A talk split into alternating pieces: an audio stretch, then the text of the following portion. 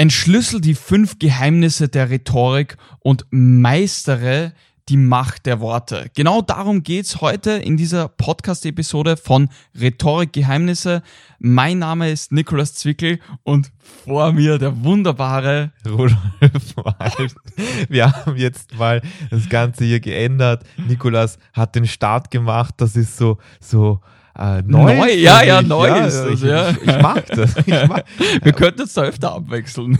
Gerne, gerne. So, heute geht es darum, wie du es schaffst, souverän aufzutreten, Nervosität abzubauen, richtig Smalltalk zu meistern und wirklich deine Worte so zu verwenden, dass du am Ende des Tages oder besser gesagt am Ende der Präsentation der Rede, der Diskussion das bekommst, was du möchtest, sodass alle Beteiligten auch wirklich glücklich sind. Also zusammenfassend, heute geht es um die Kunst des Überzeugens, um die Rhetorik selbst. Und da haben wir fünf Fragen vorbereitet, die wir uns gegenseitig stellen. Und das Spannende ist, wir haben sogar mehr Fragen hier vorbereitet und wir wissen selber nicht genau, was die andere Person jetzt für eine Frage dann auswählt. Und wir schauen, dass wir die einfach spontan und hier so authentisch, wie wir hier einfach sind, weitergeben. Und ich hätte gesagt, Rudolf, starten wir gleich los, oder? Gut, dann habe ich mir hier gerade, während du gesprochen hast, eine Frage hier herausgepickt und zwar, Nikolas, wie kann ich meine rhetorischen Fähigkeiten verbessern? Gut, gleich mal ins Schwarze getroffen. Da ist es mal sehr, sehr wichtig, bevor man die rhetorischen Fähigkeiten verbessert, muss man überhaupt mal wissen, wo man steht und vor allem, welche Probleme man hat. Weil bei der Rhetorik, beim Sprechen ist es oft so, dadurch, dass wir das Nona schon ein bisschen länger machen und wirklich Jahrzehnte schon festgefahren sind, dass man dann sehr viele blinde Flecken hat und da oft nicht weiß, Manchmal dann schon, wenn man dann einen Blackout hat bei einer Präsentation, aber oft vorab einfach nicht weiß, okay, wo kann man sich, wie kann man sich verbessern. Das heißt, zuerst ist mal wichtig, dass man hier auch den Ist-Zustand feststellt, dass man feststellt, wo steht man gerade, weil genau von dem Punkt kann man sich dann individuell verbessern. Hier macht es auf jeden Fall auch Sinn, mit Experten zu sprechen, weil du kannst zwar deine Symptome wahrnehmen, zum Beispiel wenn du weißt, du hast vielleicht Fieber oder die, die Hände sind irgendwie kalt oder du hast irgendwo ein Stechen, dann würde ich genau die Symptome einem Doktor auch so sagen und anhand seiner Expertise kann er dir ganz genau erklären, was da der Fall ist. Und da muss man auch dazu sagen, viele versuchen ihre rhetorischen Fähigkeiten anhand von Büchern äh, zu, zu lernen, zu verbessern und hier ist es nämlich so, bei Büchern, das ist ja sehr, sehr, es ist möglich, ja. Es ist aber ein unglaublich umständlicher Weg, weil man einfach mhm. nicht weiß, was setze ich hier konkret um, was funktioniert bei mir persönlich. Weil wir haben so viele Menschen, da geht es mal darum, die Nervosität zu lösen, weil viele sind nervös, sagen, okay, ich mache da jetzt einfach ein Wochenendseminar und lerne dann irgendwelche Techniken, aber das Fundament ist noch nicht ganz da. Das heißt, sie lernen zwar coole Techniken, aber sie haben ganz tief drinnen irgendwie das Gefühl, dass sie nicht kompetent sind, nicht gut genug, dass sie haben vielleicht schlechte Erfahrungen gemacht und, und dementsprechend auch noch ein negatives Denken. Das bedeutet, du könntest all das lösen, indem du gleich mal mit einem Experten sprichst und ganz genau erklärst, was die Problemsituation ist, so wie du das wahrnimmst und wo du hin möchtest. Und so kriegst du auch mal einen super klaren Plan und kannst dann richtig das Wissen dann richtig verwerten, umsetzen und da kommen wir auch zu einem weiteren Punkt. Hier brauchen wir die Praxis, das Training. Weil wenn du jetzt nur Sachen aus einem Buch lernst, dann baust du ein deklaratives Wissen auf. Deklaratives Wissen bedeutet einfach, wenn ich dich frage, was ist die Hauptstadt von Frankreich, dann kannst du antworten mit Paris und wenn ich dich frage, ja, warum ist das so? Ja, keine Ahnung, es steht halt irgendwo. Und hier ist es auch bei der Rhetorik so, damit du ein konzeptionelles Wissen aufbaust, also das Konzept verstehst, es bei dir Klick gemacht hat, weil du viel Feedback bekommen hast, viel geübt hast, in einem sicheren Rahmen, wo man blinde Flecken abbauen kann, dann verstehst du die Rhetorik wirklich und kannst es in jeder Situation anwenden. Also wir haben Nachrichtensprecher, die im Kriegsgebiet stehen und dann einfach komplett spontan live geschalten werden vor 300.000 Menschen. Dann haben wir Leute, die, die ähm, auch kürzlich eine Restauranteröffnung, einen Stand Standorteröffnung oder dann geht es darum, beim Meeting richtig zu sprechen. Und wenn du es wirklich lernen möchtest, dann reichen dir Phrasen nicht. Also das, das funktioniert nicht oder die Rede auswendig zu lernen mit all den Tipps im Internet, auf Medium, auf äh, ChatGPT oder auf Google oder sonst etwas, das bringt dir nicht viel, wenn du nicht die echte Kompetenz dahinter hast. Und deswegen brauchst du neben dem klaren Plan, der basierend auf deiner, auf der auf den Symptomen, auf der Problem- und Zielsituation aufgebaut wurde, auch daneben einfach die Praxis im sicheren Rahmen. Das ist hier super wichtig, damit du deine rhetorischen Fähigkeiten, deine Überzeugungskraft hier aufbauen und verbessern kannst. Super, sehr, sehr stark. Und da hätte ich gesagt, haben wir die erste Frage schon abgehakt. Bist du bereit für die zweite Frage? Gerne. Sehr schön. Gut. Welche Rolle spielt meine Stimme in der Kommunikation, in der Rhetorik und wie kann ich sie effektiv nutzen? Eine sehr große Rolle, muss man hier dazu sagen. Der Punkt ist nämlich der, dass, also großes Geheimnis, das lüften wir jetzt einfach. Wenn du andere Menschen überzeugen möchtest, vielleicht äh, von deiner Idee, von dir, von einem Produkt, von einem Vorhaben, wie auch immer, dann ist es nämlich so, dass die Sozialforschung hier ganz eindeutig ist. Und zwar, wir lassen uns nur von Menschen überzeugen, die wir A sympathisch finden und B die Sicherheit ausstrahlen. Stell dir vor, du möchtest dir ein Auto kaufen. Du bist eigentlich schon überzeugt, aber dann ist der Verkäufer unsympathisch. Dann überlegst du dir das nochmal so. Boah, Möchte ich da ich, ein ja, Auto ja. kaufen? Und dann reicht er dir vielleicht irgendeinen Vertrag und einen Stift und zittert und lässt den Stift auch noch fallen und äh, lacht einfach verlegen. und dann denkst du dir, ja, sicher ist er auch nicht. Passt alles mit dem Auto? Mache ich gerade das Richtige?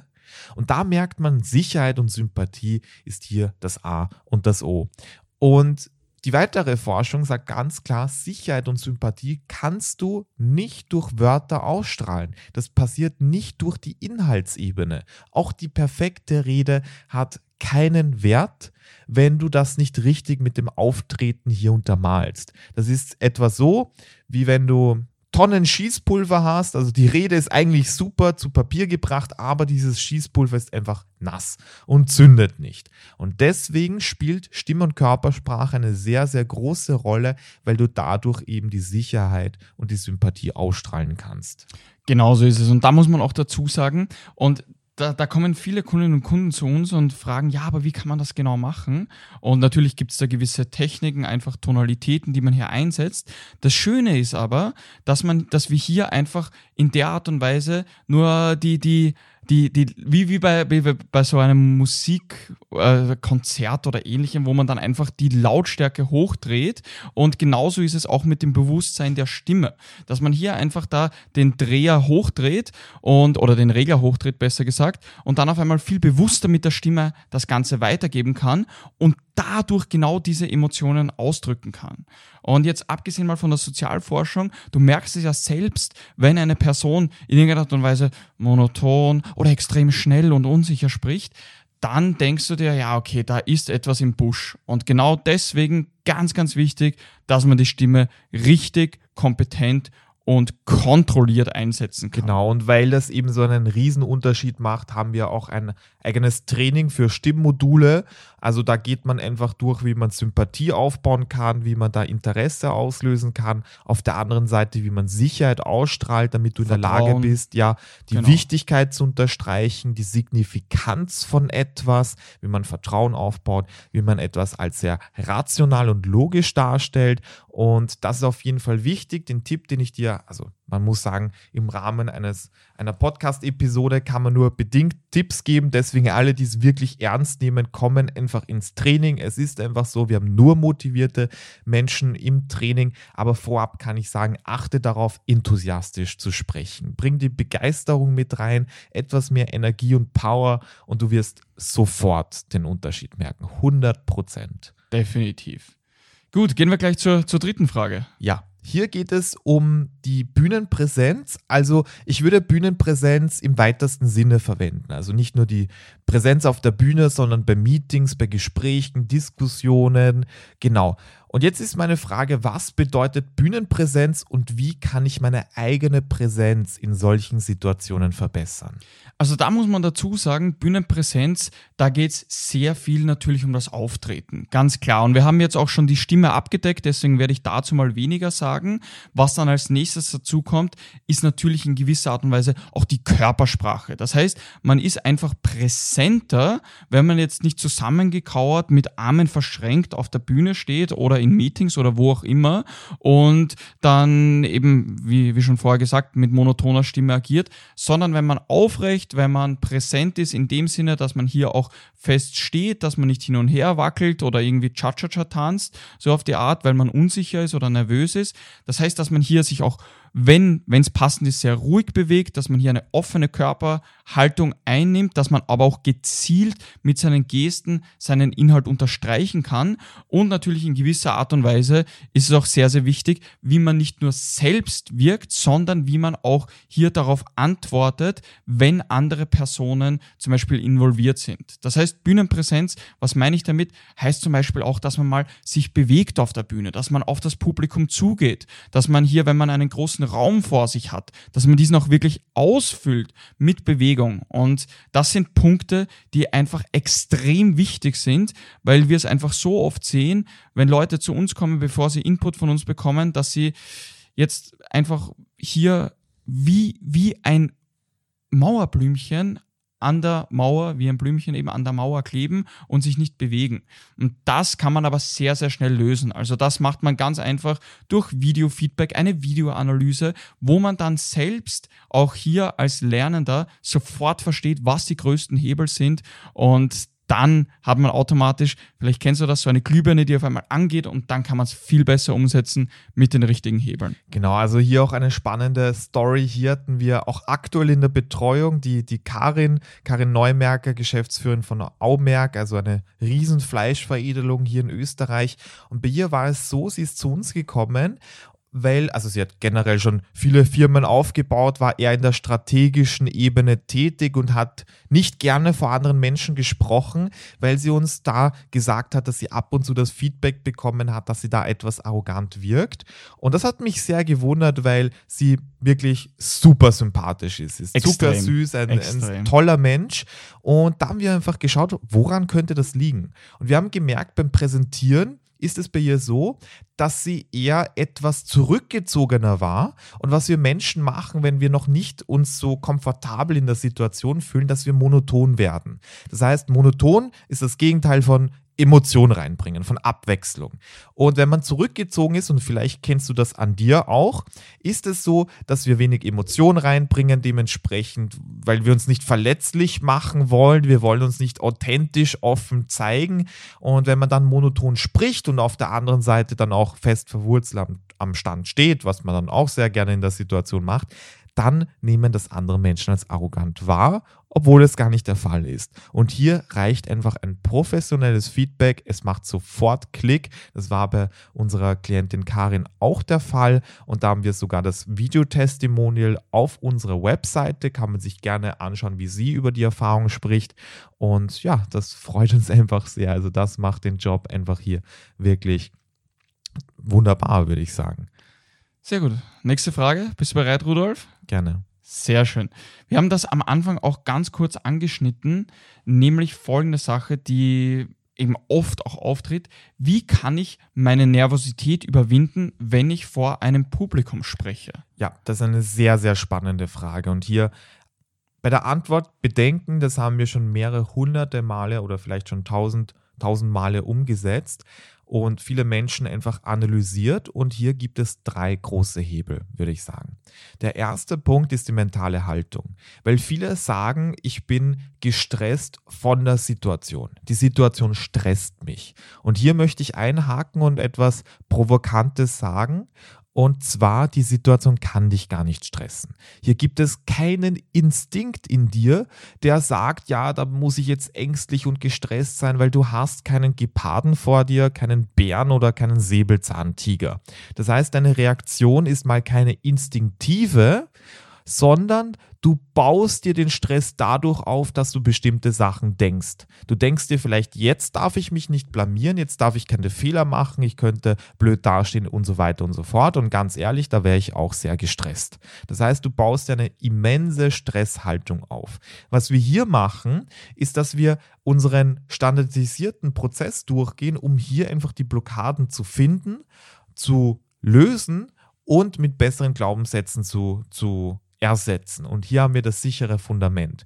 Der zweite Punkt ist eben, dass wir die Kompetenz oder das Gefühl von Sicherheit erhöhen. Bedeutet einfach hier arbeiten wir mit Achtung, Zungenbrecher, sukzessiver Desensibilisierung. Bedeutet hier, dass wir dich Schritt für Schritt aus der Komfortzone herausbringen, also Schritt für Schritt heißt sukzessiv und du wirst merken, dass du dann desensibilisiert bist. Das trifft dich einfach nicht mehr. Man muss dazu sagen, das wirst du wahrscheinlich auch kennen, wenn du jetzt in deiner Arbeit zum, den, deinen ersten Tag hast und da sagt jemand, ja, diesen Task, diese Aufgabe, die musst du jetzt machen und du denkst dir, boah, was, wie soll ich das jemals schaffen? Und jetzt ein paar Jahre später denkst du, ah, okay, ja, passt, das mache ich nach dem Mittagessen innerhalb von zwei Minuten. Und genauso ist es hier auch mit dem Reden, so wird das sein. Das Schöne ist hier oder das Wichtige auch, dass man das in einem geschützten Rahmen macht weil das ist, das ist hier sehr, sehr wichtig, weil man sich dann noch wohler fühlt, weil man sich auch ausprobieren kann und genau deswegen machen wir das immer in einem sehr, sehr geschützten Rahmen.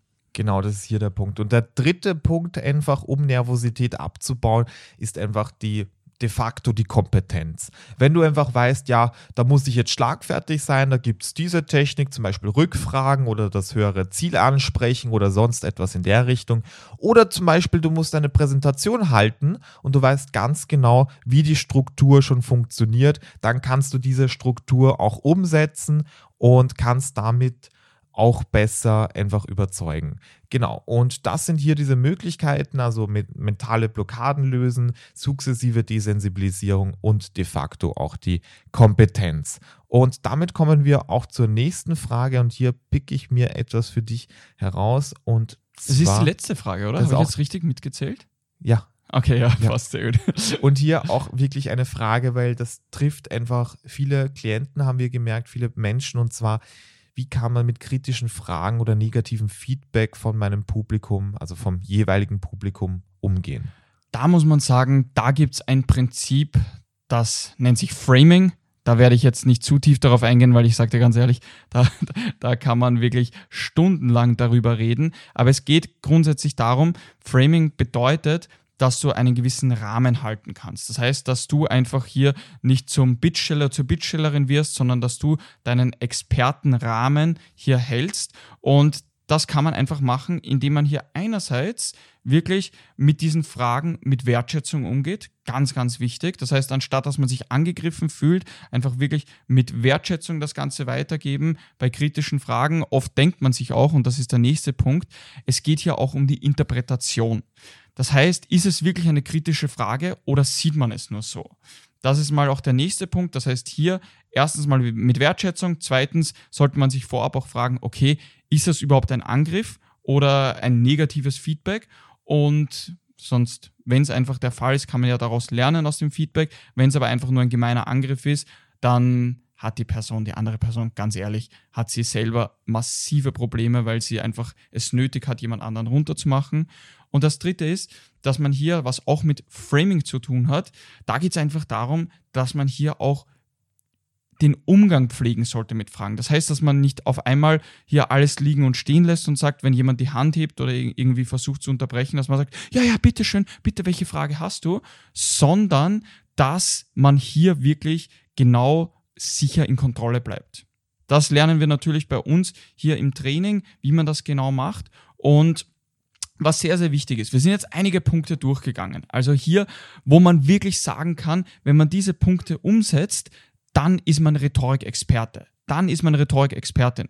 Und du hast jetzt alle Tools mit. Was wir dir anbieten können, ist folgendes, dass wir einfach mal darüber reden, dass du dir anschaust, okay, ist das etwas für dich? Und vor allem, dass wir dir individuell zeigen, wie du zu deinem Ziel kommst. Das ist etwas, wo ich dir ganz ehrlich sage, da nehmen uns bewusst die Zeit, weil wir wissen, dass wir dir helfen können, wenn wir auch deine Situation kennen. Und genau deswegen hätte ich gesagt, mach den Schritt, mach den Schritt in die Zukunft zu deinem meisterlichen Rhetorik-Experten-Dasein. Und wir freuen uns auf dich, wenn wir uns gemeinsam in der kostenlosen Beratungssession oder einfach der Rhetorikanalyse sehen, hören und natürlich dann auch weiterhin zusammenbleiben. Genau, besonders beim Podcast muss man dazu sagen, das hatten wir kürzlich, da waren wir mit einem, einem Klienten im Gespräch und er hat gesagt, er hat schon ewig unsere Episoden gehört, immer im Auto auf und ab die ganzen Episoden und dann irgendwann Monate später hat er sich gedacht, okay, jetzt muss ich etwas tun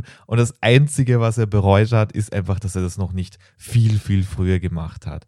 Genau, also im Prinzip äh, würde ich dir vorschlagen, einfach mal die kostenlose Beratung in Anspruch zu nehmen. Ist die Frage, können wir dich überhaupt dran nehmen, weil wir kriegen auch viele Anfragen, wir bieten das trotzdem an, wir haben einen eigenen Zeitraum dafür einfach jeden Tag weggeblockt, damit wir so vielen Menschen helfen können, wie nur möglich. Und Donnerstag ist und bleibt was nochmal, Nikolas? Rhetoriktag. In diesem Sinne, bis zum nächsten Mal. Bis bald.